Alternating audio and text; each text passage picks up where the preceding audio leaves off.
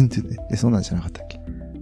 はい。えー、ということで始めましょう。ありがとうございます。えー、日曜日の夜ということで、ちょっと不思議なテンション、そして明日が休息日というタイミングなので、えー、ちょっとほっとしたという感じですかね。えー、第14ステージが、15ステージが、第15ステージが終わりました。はい。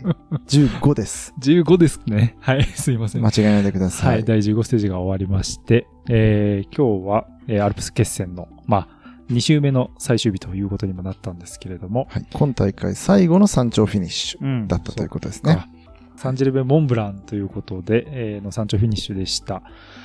えー179キロのステージ、まあ、長距山岳と言っていいステージだったと思うんですけれども、それを終えまして、えー今我々は、えーその休息日挟んだ後の第16ステージが個人タイムトライアルになってるんですが、その舞台となるドマンシーの街を少し抜けて、えームジェーブという街に宿を取ったとはいいうことで。そうですね。3連泊ですねうん。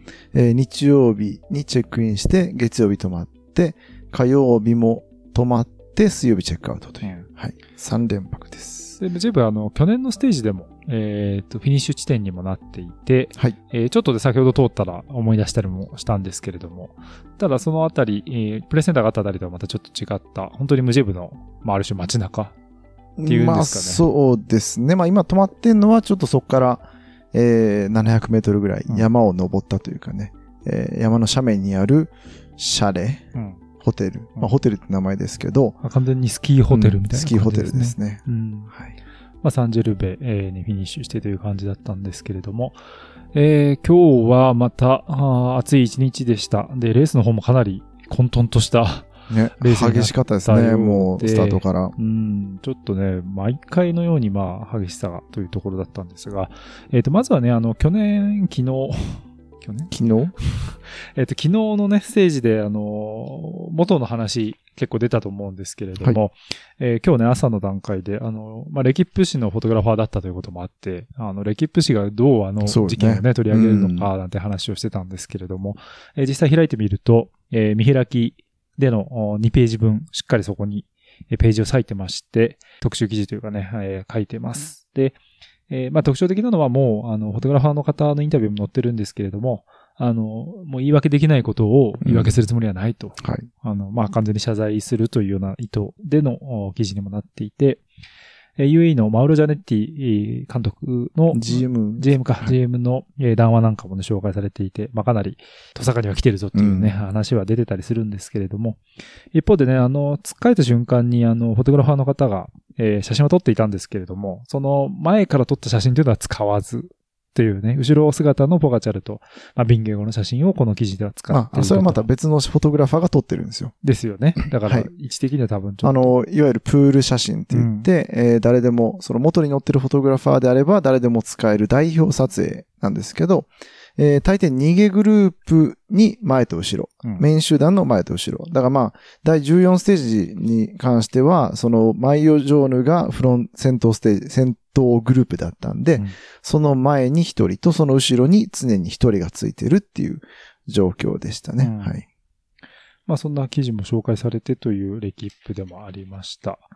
で、えーまあちょっと、あの、ページをね、どんどんめくっていくと、あの、次のページには、今度は、えーポガチャル一家の、あの、うんキャンピングカーでのツールドフランス帯同期というかね、取材っていうのが出ていて、先日はあの、イエーツ、双子のイエーツ兄弟の、えーお父さんお母さんが。お父さんお母さんもはい。あのはいキャンピングカーでっていうのもあったんですが。あと、あの、アダム・イエイツのワンワンも。あ、ワンコもですね、はそうですね。あの、スタート地点に来てたりもね、してましたけども、えーポガチャル一家のというね、あの、先日のステージでもね、えー妹さんがいらしてたりとかっていうのはあったんですが、えーそんなページもあありました。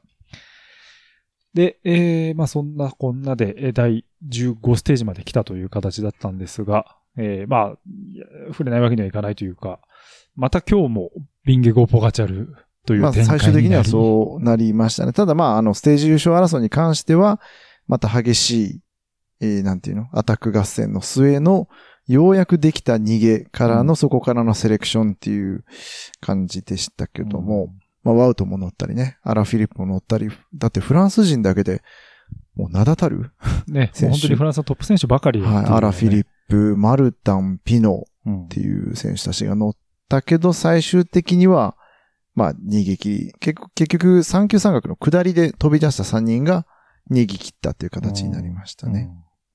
うん。あのーなかなか名前が上がらないとは思うんですけど、ビュルゴドーなんかもね、すごねくこそう。のツール、うんえーとピードドームのステージなんかでも確か上位に来てると思うし、かなりね、乗れている感じ。ブレイクしましたね。はい。まあ、ラトゥールなんかもそうなんですけど、まあ、そういった選手もね、出てきていてという形なんですが、えー今日はまあ、スタート地点が、えーまた、どこでしたっけって話になる。すいません、もう完レ。レジェです。はいあ、レイジェですね。はい。あの、マウンテンバイクの聖地ですねって話をしようとしたんですけど、えー名前忘れてるんかいって感じなんですが、なのでね、スタート地点、あの、マウンテンバイクショップがいっぱいあって、いっぱいありましたね。うんで、実際もその、まあ、レンタルなのか、何なのか、乗ってる人もいっぱいいたし、うんいや、聖地でしたね。うんその中で、こう、ロードバイクのね、もうあの、最高峰の選手たちが、その間を通っていくみたいな感じが、なんかコントラストが面白かったですね。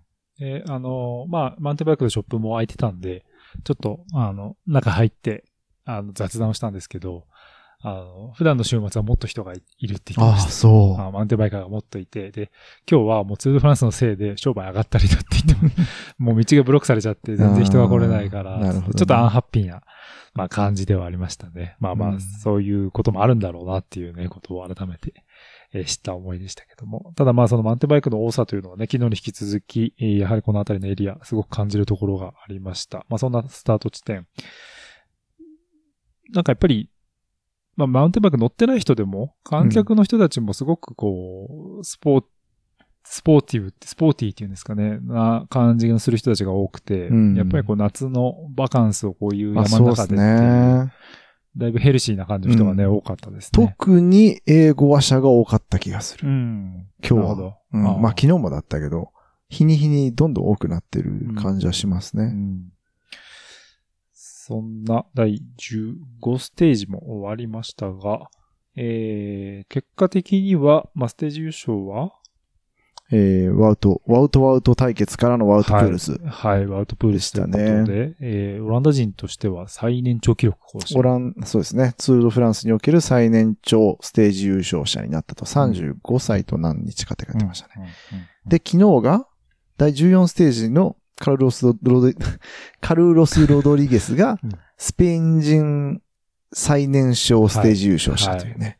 最年少の次は最年長という、うん珍しい感じでしたね。うんで、あの、えー、ワウトプールス、えっ、と、い以前、何でしたっけ？あの、あ、ジャイ・ヒンドレーがフランス語で言われるとちょっとわかりづらいみたいな、はいはいはい。ね、話あったんですけど、ジェジインドレ。ジェインドレジンドレ、ジェインドレジンドレって言うんでちょっとわかりづらいんですけど、えっ、と、ワウトプールスもなかなかの、ちなみにどう発音すればいいんでしょ正しくできる自信ないんですけど、ウップー、ウップーみたいな感じですよね。ウプー。そう。だからちょっと耳そば立ててないとね、わかりづらいんですけれども。まあそんな、あワウトとワウトが、まあ競い合ったというステージにもなったということでした。さあ、今日のステージ他に何か？語ることありますか？もうないの？あんまり、どう、どうですかね。まあ、あの、僕は今日は、ええまあ、途中まで一緒にいたんですけど、はい。えー最後のあサンジェルベ・モンブランに、えー、何でしょう、まあ、さあの、お客さんもメディアの人たちもみんな、えーケーブルカーっていうんですかね、うん。えーに乗って、まあ、山頂まで行くというようなゴンドラですね。ゴンドラみたいな感じでしたよね。で、あの、まあ、そのゴンドラもね、あの、マウンテンバイク乗せられるようになっていたりとかして、まあ、さすがだなという感じもしたんですけど、で、僕はもうそこで山頂ついてからは、ひたすら、あの、下山方向に。歩いていきながら、ちょっとこう、沿道の人の話を聞くみたいな、はい。えー、取材をしてました。徒歩で下山したんですよね。はい、徒歩8キロ。で8キロくらいですかね、最終的にはね。で、えっ、と、4、残り4.5キロくらいのところで、まあちょっと写真撮るかと思って選手たち来るのを待っていたっていう感じだったんですけど、ケニーはもうフィニッシュラインだもうフィニッシュライン、まあフィニッシュから50メートルぐらい下った最終コーナーうんにいたので、おそらくテレビに映りまくってたんじゃないかなと。なるほど。はい、思います。うんうんうんまあ自分が見てたところでも、まあフィニッシュまで4.5キロとかあったんで、うんえーまあ結構集団で来るかなというかね、メインどころは特に。うんと。思ってたんですけど、もうアダム・イエーツが一人だけ引いてて、はい。その後ろはポガチャルとビンゲゴだけっていうよううなん状況にもなっていて、まあやっぱ結構早い段階から仕掛け合ってんだなっていうのをね。そうですね。ただ、まあ、ここまでの山岳ステージ、そのビンゲ号が完全に独走したというか、突き放した、えー、あれどこだったっけ？フォア、フォアじゃない。えーっと、マリー・ブランクはいのステージは、えー完全に二人離れたけど、それ以外のステージはなかなか二人が離れない。まあ、1分近くみたいな差はつかついてない。うん全然つかない。うん。で、だからまあ、ポガチャルが全開で踏んで4秒とかの時ありましたけど、ちょっと二人の力が拮抗してる。ちょっとね、その出力の出す域によっては得意不得意が出るけど、終わってみれば結局一緒にフィニッシュするみたいな感じが続いてるので、えー総合も10秒のまま、2回目の休息ですね。ですね。まあ、あの、昨日はね、その、それこそ元の件もあって、ポカチャルがボーナスタイム取りに行ったあアタックを、まあ、最終的にビンゲゴがカウンターするような走りになっていて、でもそれは元があったからっていう雰囲気もあったんですけど、今日のフィニッシュに関しては、逆にビンゲゴの方が、最後ちょっとカウンター的に飛び出すシーンもあってということで、ですね。決してその、短い出力、うん時間の出力に関してビンゲゴも引きを取ってないなっていう印象も改めて見せました。まあ最後はちょっと顔を見合わせる感じで、はい二。人とも足を止めてっていう、はい、まあまあ、ボーナナスタイムもつかないし、うんえーそっから最終コーナーから50メートルで思いっきり踏んだとしても、あの二人の状況じゃ、えー1秒は稼げないと判断して、最後はちょっと若干流してえーいく感じになりました。うんまあそんなあー10秒差ということで、まあ2回目の休息日。まあ山頂フィニッシュとしてはもう今日が最後ということだったんですが、3周目がだからちょっとこう、いわゆる、まあ、タイムトライアルはアルプスの範囲内っていう感じだと思うんですけど、いわゆるなんか大きなもう山岳はピレネもアルプスも超えてしまって、山頂フィニッシュもこの後ないということで、そうですね。まああとはアルザス、う。うんんの方に入ってきてというところで、うん。まあちょっとどうなるかが本当に。ね、わかんないし、やっぱ大事になってくるのは、休息日明けのタイムトライアルはい。だなと。うんで、今日はあの、フィニッシュ地点から下山して、ゴンドラで下山して、そこのえプレスセンターの横に無理やり止めた車で、うん えーその街を脱出して、えーこう、交通規制やら渋滞やらを、えー避けて通って、この無ジェ部に来た道中に、ちょうどね、その第16ステージのタイムトライアルで通過する上り、うん。コースですね。はい、うんえーな、な、何市だったっけ、えっと、ドマンシ。ドマンシはい。の上りをこう登ってきましたけど、結構登ったね。登りましたうね。ん。あの、ただ勾配だとバイク選びどうなるのかなっていうのもね、ちょっと気になりうますね。ん、そう、だから、まあ、結局20何キロだったっけ？22キロうんくらいですそう。だからタイムトライアルの距離が22、3キロと短いので、大きなタイム差はつかないかもしれないけど、機材選びによって結構差はつくのかなと。うんなので、まあタイムトライアルバイクでスタートするだろうけど、ホイール選びとかね。うんさすがにあの距離ではバイクを交換してっていうほどでもない。うんそうですね。で、登りいやー交換するかなどうだろう、登りもそこまで勾配あるようにも見えなうん、かまったんですけど、あ、局所的にはね、10%とかは行くけど、えー激坂でもないし、うんまあ TT バイクで踏み抜くとは思いますけど、果たして後輪ディスクの方がいいのかどうかとかね。そうですね。うん。ちょっとその辺はチームによって、こう、戦略が変わってくるのかなって感じです。だからもうちょっと上りが長かったら必ずバイク交換をするだろうし、うんえーもう少し勾配が緩いとかであればもう何の疑いもなく TT バイクで行くだろうけど、若干その辺のこう選択肢っていうのが各チームによって違ってくるのかなって感じですね。で、ここまで、この間の休息日に、えー例えば UHM エミレーツの選手が TT バイクでもちょっとトレーニングしてて、その時は後ろディスクの、えーホイールでやってたけど、果たして、あし、あさってか、どうなるのかって感じです。まあ22キロというね、距離の短さみたいなのも、かえって難しいというかね、バイク選びがなかなか、もしかしたらメインを分けるのかなというね、気もしますけど。ただまあ、ここまで、その山頂フィニッシュ、どんだけ難関山岳を通過しても、なかなかタイム差がつかなかった、そのポガチャルとビンゲゴ、まあビンゲゴとポガチャル。やけど、そのタイムトライアルではね、そのさすがに、まあ1分はつかないにしてもうん、その10秒をひっくり返す、もしくは10秒差をつけるとか、それぐらいのタイム差は十分につくだろうから、ちょっとどうなるのか、明日、明後日第16ステージを終えて、まあ、友情の起きてるのが誰かっていうのがわからないけど、マービンゲゴは早そうではあります。そうですね。なんだかんだやっぱりしっかりと走れてる感じ。うんあ、の、まあ、チャンピオンとしての走りっていうんですかね。あの、少しこう、ディフェンシブな走りには見えるんですけど、うんただ、やっぱりこう、クラックって言いますけど、あの、破綻しない。うん。ポカチャルはね、やっぱスタイルとして攻める走りをしますけど、ビングオは、やっぱ、そつなく走ってるなっていうね。印象がすうん、安ごい強い定ですよね。感あるし、まあ、ちょっと、ここまでの山岳ステージで、今日は、えー、アダム・イエイツの牽引で切腹数がちぎれてとかはうんうんあったけど、でも、どうかな、まあ、アダム・イエイツは強いけど、切腹数他、他のメンバーとかを比べると、総合的に見ると、まあ、互角なのかなと思う。思うし、今日はワウト・ファーナルとか逃げてたんで、うんまあ、逃げてたっていうのもね、ちょっと意外だったけど、これはもしかしたら。ステージ優勝して帰りたかったのかなみたいなのうんまはあ、その感じちゃうけど。噂もね、うんはい、出てきてて、ただユンボはまだステージ優勝がない。ない。というところなのと、あと、ちょっと昨日とかも気になったのが、えっ、と、切腹数は、あの、仕事を終えた後、もう、結構めちゃ踏みしてるんですよ。はいそう。だから一応総合で、えーまだいい場所、いいポジションうん。を残しておきたいっていうのはあるんだと思います。うんただ結構足使ってて、もちろんね、仕事をして、あ、した後ではあるんですけど、結構毎日登りで見えないところで、もう頑張ってるなっていうのはうん、ちょっとなんか、3周目どうなのかなっていう気はしちゃったりもしてるんですけど。でまあ、切腹数が今9分16秒遅れの総合6位。うんなので、これまた3周目の、まあ、タイムトライアルの走り感でどうなるかわからんけど、3周目もしかしたらね、まあ、これ前々から言ってるけど、クスが逃げに乗るとか、うんなんかそういった変則的な、まあさすがにマイルジョール持ってるチームがそういうことしないだろうけど、仮にポガチャルが、ね、マイルリード、総合リードを奪う奪うみたいなことになって、逆転を狙うチームとして行くならば、クスが逃げに乗るみたいなので、UAE がもう必死こいて追いかけてみたいな展開を作りたいとは考えてると思いますね。うんはい。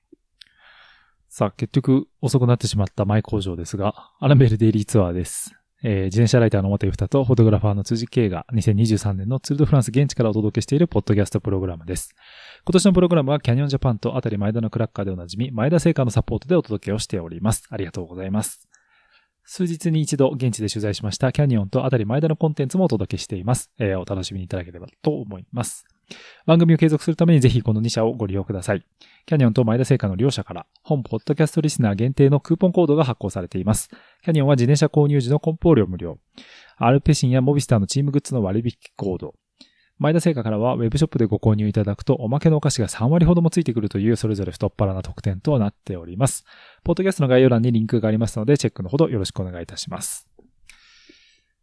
さあまあそんな、えー、明日は休息日だで、明日が休息日ですね。えーはい2回目の休息日ということで、まあこの1週間は昨日も言いましたけど早かった。早かったですね。あのーまあ、決して短かったわけじゃないけど、ううんん、あっという間に、えー、6ステージが終わった感じですよね。で、まあ、休息日恒例のなんですけど、はい。えーここまでの賞金ランキング。っていうものが、はいはい出ております。はいえー1位は変わらずアルペシン・ドゥクーニング。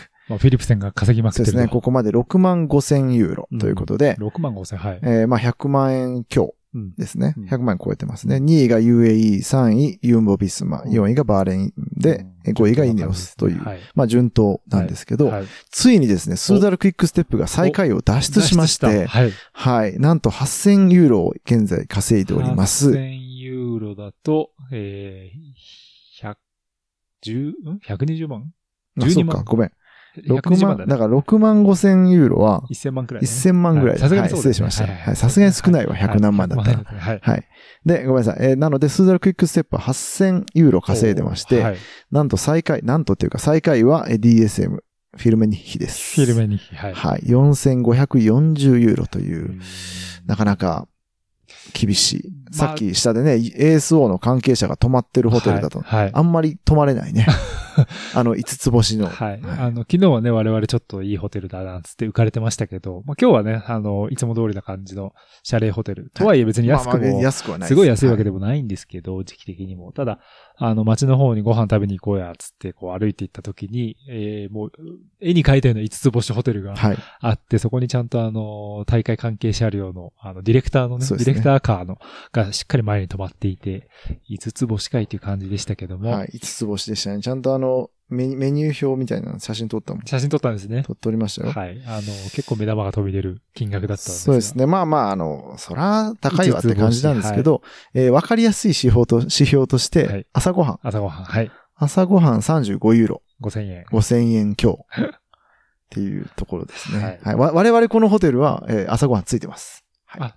もう、もうインクルード。なるほど。はあ、じゃあ、まあまあいいんじゃないですか。まあまあいいと思います。はいはいうん結構こうね、あの、日本でもある、あの、スキー合宿とかができるような、そうですね。あのねまあ、山小屋、山荘、なんて言えばいいのかな。山荘的な、まあ、合宿所的なね、感じもあるし。感じもしてて。はいなんで、まあまあなんか、こういうところの朝ごはん意外とね、美味しかったりするんで、ちょっと期待、うんあれ、わかんないでも意外と鍵いっぱいかかってるよね。そうなんですよ。でも、えーっと、埋まってるないのが4つか5つくらいなんで、うんまあ18個部屋あるっていうのは5つくらいしか、まあ借りてない。うんっていう意味では結構空いてるんですよね。そう。ツールドフランス確かにブッキング .com で見たらまだ空いてたんで。ああ、そうですか。そうう。んな感じですなるね。ほど。あの、そう、まあ、継続日トークなんであれですけど、えっ、と、ホテルのブッキングみたいな話はい。で、えっ、と、明日僕は、あの、ツールドフランス女子の宿を今から手配します。今から手配します。去年もね、あの、この休息日に手配したんで。なるほど。はい。まあちょっとやろうかなと思っていて、えーあと、まあちょっと原稿書いたりとか、うんまあちょいちょいしたり。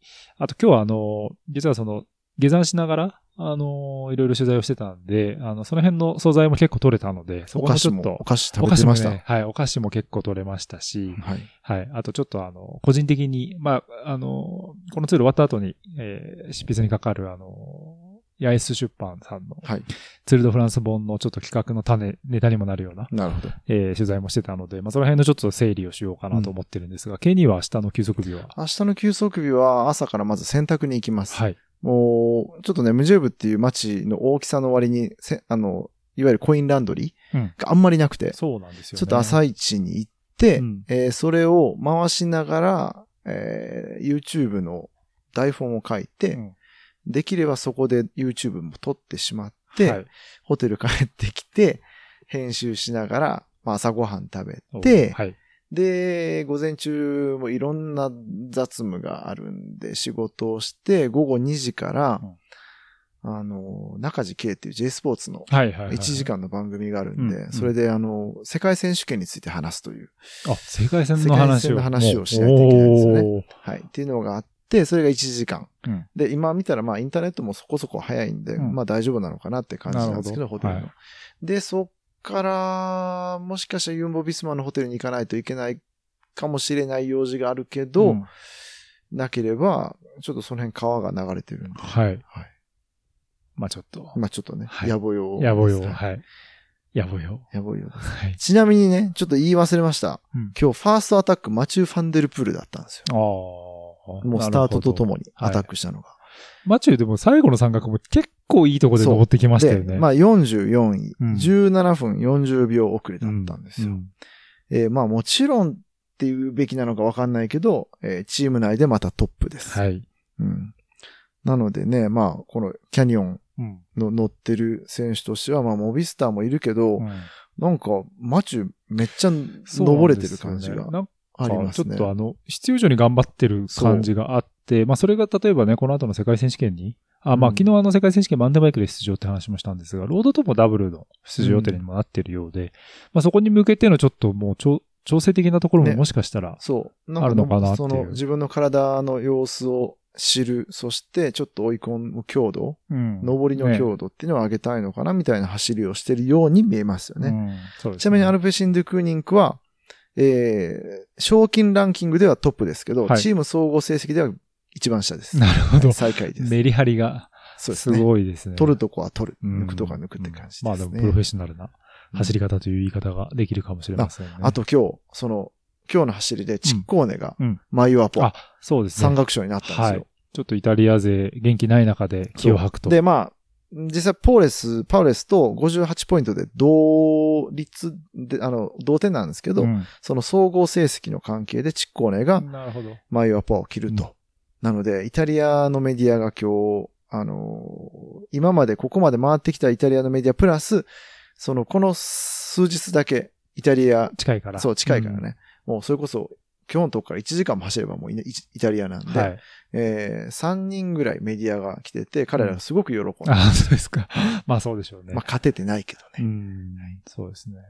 あまあ、あの、最終週はそれこそアルプスもピレネでもないということで、まあ山岳ポイントの配分なんかもちょっと低くなってくるっていうところで、パウレス対、まあ、実行ね、まあ展開次第でね、ビンゲゴがまたみたいな話になっちゃう可能性はありますけど、ちょっとその辺の山岳賞争いがまた一つ、ポイント賞がね、だいぶ確定的になってきてる手前。とはいえ、その最後、まだ最終週アルプスあるんですよ。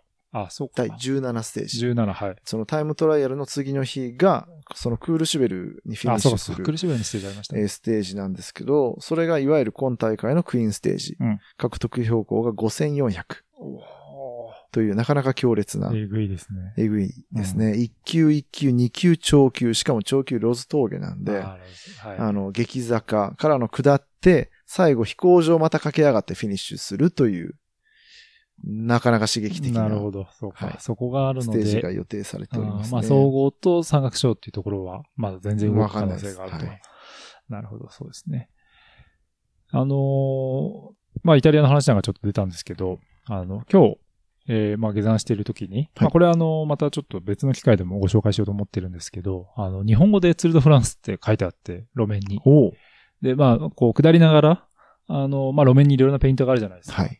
で、下る方向なんで、要は、あの、逆さなんですよね、字が。あの、選手が、選手の進行方向にもちろん文字って読めるように書くので、はい上から降りてくると逆なんで、うんまあアルファベットとかね、たまにその、まあフランス語じゃない言語なんかだと、その、デンマーク語とかだとたまにちょっとわかんない言葉だったり。逆にするかな？まあ、いやいや、逆逆逆っていうか、あの、なんていうのかな。は進行方向で方に書くと、なんか、親しみのある綴りだったら、それでも読めるじゃないですか。ああ、なるほど、ね。逆から、上から言っても。うん。ああ、そういうことか、そういうことか、そういうことか。はいはいはいはい。あと、全く関係ないなんか、サッカー選手の名前とか、うんあんま見慣れてない文字とかがあると、まあ、ちょっと分かりづらいじゃないですか、はい上から来て。なみたいな感じで、なんとなくこう下見ながら歩いてたら、なんか見たことあるけど、うん。一瞬脳で判別できない文字がバッて目に入ってきて、あれ？と思って、あれこれ、日本語だったよなと思ってうん。一回こう振り返って、まあ下、その時はもう下から見たら、あ、ツールドフランスってカタカナで書いてあって、ペンキで。えっ、とね、チョークでチョークで書いてました。はい。で、うん。あれ？ツールドフランスって書いてあると思って、あ、え？日本人の人がじゃあいるに違いないと思って、あたり見回したんですけど、なんかその近くにいなく、うん。見当たらなくて、ちょっと探したら下の方にいらっしゃって、うん。で、ちょっとお話を聞いたんですよ。そしたら、えっ、と、イタリアに住まれてる、えー日本人の女性の方で、えっ、と、旦那様がイタリア人と。ほはいで、旦那さんがもうとにかく自転車が好きで、あの、それで、あの、まあ、今回一緒に連れられてというか、友達とみんなとで、あの、来てたっていう話らしいんですけど、その旦那さんが、あの、辻さんのファンだそうです。う。えあの、写真はもうすごいっつって、まあ、その後旦那さんが、その時いなかったんですけど、後で、イタリア人の。イタリア人の旦那が来て、へあの、で、でその辻の、辻さんの写真はすごいみたいなえ。ねなんか一気にちょっっと嬉しい。急に、いい急に気分で急速に迎えることができるじゃないですか。はい。で、その、ああの、女性の方も、あの、辻さんのことは知ってて、そう。で、なんか、あの、一緒に回ってるんですって話をしたら、すごく、あの、なんかなぜかなんか自分までちょっと、羨望の眼差しで見られて、ああれ？と思って、いう感じではあったんですが、まあ、はいその方は、またこれね、ちょっと、あの、いい機会だなと思って、おやつの取材も実はさせてもらっちゃったんですけど、あの、まあ、その時にね、いろいろ、あの、お話は聞いていただければと思うんですけど、あの、アオスタ州に住んでおらっしゃるそうです。あの、まあ、自転車もすごく盛んで、今、あの、アンダーのレースもね、行われているようなアオスタ渓谷、まあ、ちょっとフランス語圏でもあるという変わったね、イタリアの中でも地域ではあるんですけど、あの、日の丸をね、今日、コース上にも掲げてたんですよ。はい。で、でもこの日の丸は実はジロのために買ったんですと。なるほどね。で、荒城幸也選手がもう、あの、自分たちの住んでいるところを通るから、もうそのために買ったんです。うん。そしたら今年、青スタ走るステージが短縮だったっけ、ああ。なくなっ、うんカットになったよね、多分後半かなんかがそういうことか。そう。で、全く通ることがなくて、雨がすごくて。はい。で、もう本当に、あの、行き場がなくなっちゃって、ツール来ましたみたいなことを言っうんおっしゃっていて、うんまあそれくらい情熱があるというかね、いう方だったんですけど、まあそんな出会いもあったりとかして、はい。なんかあの、結構、逐一やっぱりあの、沿道にいらっしゃる方見ていくと、それはそれ面白いなっていうね、へことも、ーはい、あの、カタカナでね、書かれてました。残り2.5キロ地点くらいだったのかな。うんもしかしたら映像で映ってるかもしれないですけど、はい。まあそんな出会いもあったという。いや、でも本当に、この、まあ、繰り返し言ってるかもしれないけど、この、陸路で山を越えたら、まあ場所によって山を越えなくても国境が越える、この感じ。うんうんそれこそ青スタまでね、青スタの一番近いところであれば、車でここから、今、Google で見るけど、うん1時間5分。お近いね。めちゃくちゃ近いよね。近いね。うん 1時間だったらね。もうあの、県境をまたぐぐらいの日本だとう、んイメージで国を。国が変わるっていううんこの感じはヨーロッパならではですよね。うんそうですね。まあ、そういうのもね、さっきイタリアの報道陣も多かったっていうのもね、まあはいそういうこともあると思うんですけど、まあまあ本当にインターナショナルな。やっぱアルプスはちょっとインターナショナル度がうん。ぐっと上がるなっていうのをね、再確認するようなステージでもありま。した。なので、えー16ステージタイムトライアルと、17ステージの、えークイーンステージ。うんこの2つが、まあ、アルプスということなので、いや、まだ動くでしょう。まだまだ動くでしょうん、そうですね。まあ、ポワチャル・ビンゲ号が、あの、ピードドームの時にちょっと話をしましたけど、う。はい。あのーちょっとね、往年のえープリドール対アンクティルみたいな、ライバル関係みたいなところにかなり近い、えー戦いになってきてるかなっていうのもあっ。ちょっと待ってて、今、大量におじさんたちが帰ってきたんやけど、はい。えー部屋の鍵がだいぶなくなあ、りました。だいぶなくなりましたねです。ね。で、今気づいたんですけど、あのはいおじさんたち、あの、さっきのババンドの、さっきの、ママの人たちかーチング。バンドみたいな人たちですね。仕事を終えて終わったぜっていうく雰囲気を出しながら、地元の人たちじゃなかったんですね、じゃなかったんですね。ちょうど街の、うーん中心というか広場の方にご飯食べに行ったんですけど、はいはいちょうどその時にね、ちょうどいい感いい感じの音楽聞こえてきて、拍手喝采が起こって。ちょっとねはいジャズっぽいようなね、うん感じで。そうか、彼らはうんここに泊まって彼らです。はい。でもなんか、一仕事終わって、まだ飲みにでも行っていいような時間な気もするんですけど、一旦帰ってきて、また繰り出していくんですかね。日曜の夜ですけどね。うん、あの、その演奏してたままの格好でした。そうですね。だいぶ部屋の鍵もなくなりましたね、確かに。まあまあ、そんな、あホテルのロビーでね、今日はお届けしているわけなんですけれども、はい。ちょっと蚊が、毎回蚊に悩まされてる気がしますけども、ホテルのロビーなりに蚊がちょっと出てきていて、かゆいんですが、えー、その、ビングゴポガチャルのちょっとライバル関係みたいなのが、あの、まあ、どっちを応援するかみたいなところが出てきてるなというふうにも感じるんですが、今日ね、見てて面白かった写真があるんですけど、これ、ハリーポッターにの登場人物に二人を、まあ、掛け合わせてると思うんですけど、はい。えっ、と、僕はね、ちょっと残念ながら、ハリーポッター読んだことがなくて、はい。えっ、と、ポギー・ポッターと、ヨナス、これなんて読むんだ？えー、ボル、ボルデモール。ボルデモール。まあ多分その登場人物なんにそれぞれ。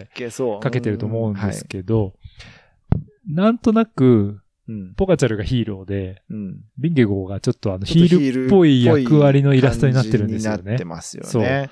いや、でも、あの、まあ、日本にもね、その、ポカチャ、ポカチャルじゃない、ビンゲゴファンの方って結構大勢いらっしゃるんで、あんまりこういうこと言ってもあれなんですけど、まあ、このかん、そのアタックがかかった時の盛り上がりとか、その表彰式に登場したマイオ・ジョーヌのビンゲゴ、そしてマイオ・ブランのポガチャルが登場した時のなんか観客の歓声うん、うん。の大きさとかを考えると、まあポガチャル大きい。うんまあっていうのはまあ過去に2回勝ってるっていうのも大きいし、はいうん、なんかまあこれは別に統計は、統計は取ってないけど、体感的にやっぱポガチャルの方がすごく声援は大きいなっていうのはありますね。そうですね。まあ、そのあたりもね、どう、まあ、これは看板書いてあるの、看板の写真もちょっと概要欄には載せておこうと思いますけど、まあね、どこの国の人かもわからないですけれども、あーまあそういうね、えー一コマもありましたよっていう紹介なんですが、えっ、と、ポカチャルのね、話出たんでちょっとついでになんですけど、さっきあの、レキップの方でも、あの、ご家族が、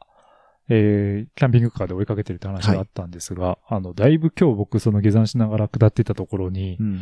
あの、ポカチャルに、まあ、あの、タデイにそっくりな、あの、妹さんがいて、はい。これがあの、噂のポカチャルファミリーだと思って、で、その、あの、ファミリーと一緒に、あの、パートナーの、ウルシカジガードって、今、売却してるんで、ねはいはいはい。選手もやっている、あの、彼女もいて、うん。で、まあ、ちょっと話しかけて、あの、まあ、あの、ジガード、ウルシカジガードにちょっと話をして、うん。で、彼女はあの、この間までやってた、あの、ジロドンネで落車をしてしまいまして、うん。えー途中で危険っていう形で、彼女自身もそれをポガチャルがすごく心配してたっていうのがありましたからね。で、あの、まあ、その後は彼女は、あの、ツール・ド・フランスの方、まあ、帯同というかね、はい。あの見、見に来てるっていう形だったようなんですけど、ちょっと話を聞いたりして、えっ、とね、あの、音声も撮ってるんですけど、はい。えーまあ、ちょっと音声、まるっと紹介するとまた長くなっちゃうんで、あの、ちょっとどっか機会は改めて、あるいは、あの、ちょっと女子サイクリングの話なんかも聞いたので、うん。えっ、と、ツール・ド・フランスファムの時の、うん。ポッドキャスト多分また僕一人でやることになると思うので、はい。その時にもちょっとね、紹介したいと思うんですけれども、非常にあの、フレンドリーに答えてくれて、うん。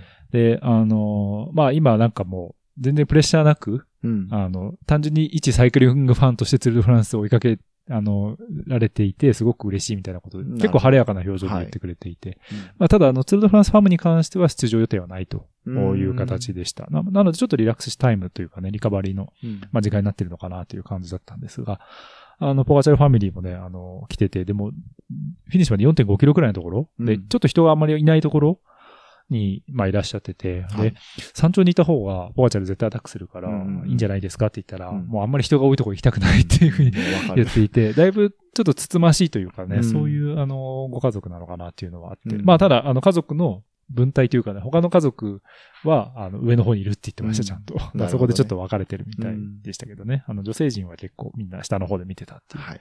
感じだったようです。いや、でも、観客も多かったじゃないですか、今日。はいまあ、はい8キロっていう登りなんてめちゃくちゃ長いわけじゃなくて、うん今日ユタがその、徒歩で降りてきたように、徒歩で全部登って、徒歩で全部降りてきた人もいると思うけど、ん結構頂上付近の観客はほとんどがそのゴンドラ、うんえっ、と、うんテレキャビンテレですねキャビンですね。はい。に乗って、えー、それに乗って降りるわけじゃないはい、ですか。はい。下山どうだったんですか？下山がですね、結局、メディア関係者とか大会関係者は、まあ、プライオリティ、その優先的に乗ることができたんですよ。ディズニーランドみたいな感じです、ディズニーランドは今そうなの？今は知らない。?USJ みたいな感じ？うん、わかんないけど、多分そうだ。んはい。あのーまあ、パスをも、パスというかその、アクリデーション持ってると、えー、まあ、観客と同じ列に並ばなくてもいい。うんうんうんそれでも、大会関係者だけでも結構な人数ななんで、数ですよね。うんで、一つのキャビンが20人乗りなんですよ。はい。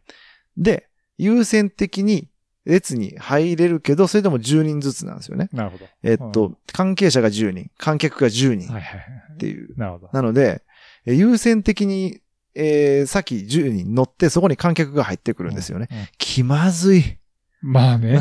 まあ、お前らなんだみたいな話になると。で、えーそのテレキャビンに乗って、うん動き出した、あー降りれるわと思って下見たら、一般の観客のはい。数がすごかったはい列が。が。あれ何時間かかるんやろっていうぐらい。うんはい。はい。ちょっとね、ああ、すいませんっていう感じでした。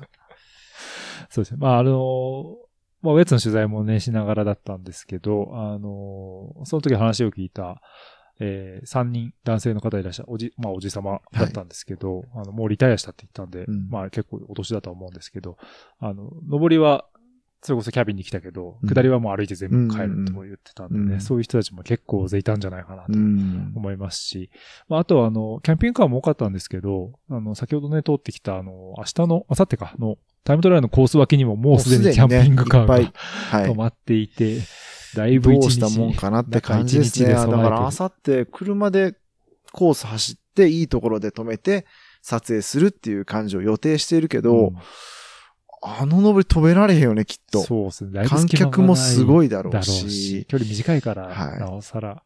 なかなかちょっと、まあ、登りを見ることができて、ちょっと確認できてよかったでうす。んですね。うんまあまあ、そんな、えー第15ステージということで、着々とね、この第何ステージが、数が増えていることに、えー時間の速さを感じつつと。着々と第何ステージかわからなくなってくるっていうね。すいません。はい早速14とかね、最初言っちゃいましたけれども。まあそんな第15ステージを終えまして、えー明日は休息日ということです。明日はまあ休息日版のポッドキャストあるんです。ね。えーあります。はい。何が、何が釣れたかっていう報告ですね。はいはいえ釣り？あ、はい。あのーサーモンは振られましたので、そうですね。リベンジマッチを。まあ、まあサーモンはいないと思いますけど。トラウト的な。ちょっとでもここ、登っていったら、えーその管理釣り場みたいなところがあって釣り堀的な釣り堀的なところがあって、えー、何、何色だったっけ ?8 ユーロかなんかで釣りできるらしいんですけど、でもそれもね、それもね、なんか違うなっていう感じなんで。まあ、まあよっぽどだったら行ってもいいけど、ええちょっと魚の顔見たい。魚の顔見たいですね。はい。はいっていう休息日になりそうです。